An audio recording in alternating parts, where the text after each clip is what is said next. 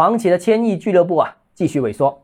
欢迎来到东浩之家买房。今年一到十一月份销售业绩计算，千亿房企只有十六家，是比二零二一年高峰期的时候少了一半有多。虽然啊，今年还没有完全结束，但是大局已定。二零二一年的时候有多少呢？有四十三家，另外还有另外一家统计机构显示是四十一家，总共有这么多的千亿房企，但现在只有十几家，这说明了几个问题：房地产行业规模大幅萎缩，不单只是千亿房企萎缩了，整个行业规模也由峰值的十八万亿下滑到今年的大概十二万亿左右。产业规模减少，就意味着税收减少。地方财政减少，对经济的带动减少，就业岗位也会相应减少，影响呢是全方位的、深度的。第二呢，大房企萎缩的幅度呢是大于市场平均的萎缩幅度，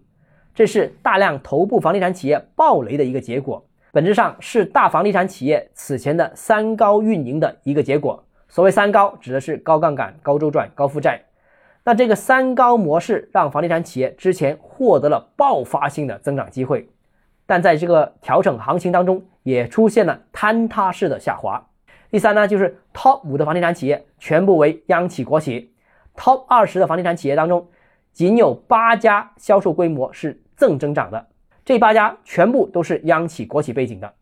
另外啊，超六成的房地产企业同比业绩出现了下滑。那这两点也侧面反映了当前房地产市场的基本格局和趋势。好，今天节目到这里。如果你个人购房有其他疑问想跟我交流的话，欢迎私信我或者添加我个人微信，那号是教买房六个字拼音首字母小写就是微信号 d h e z j m f。想提高财富管理认知，请关注我，也欢迎评论、点赞、转发。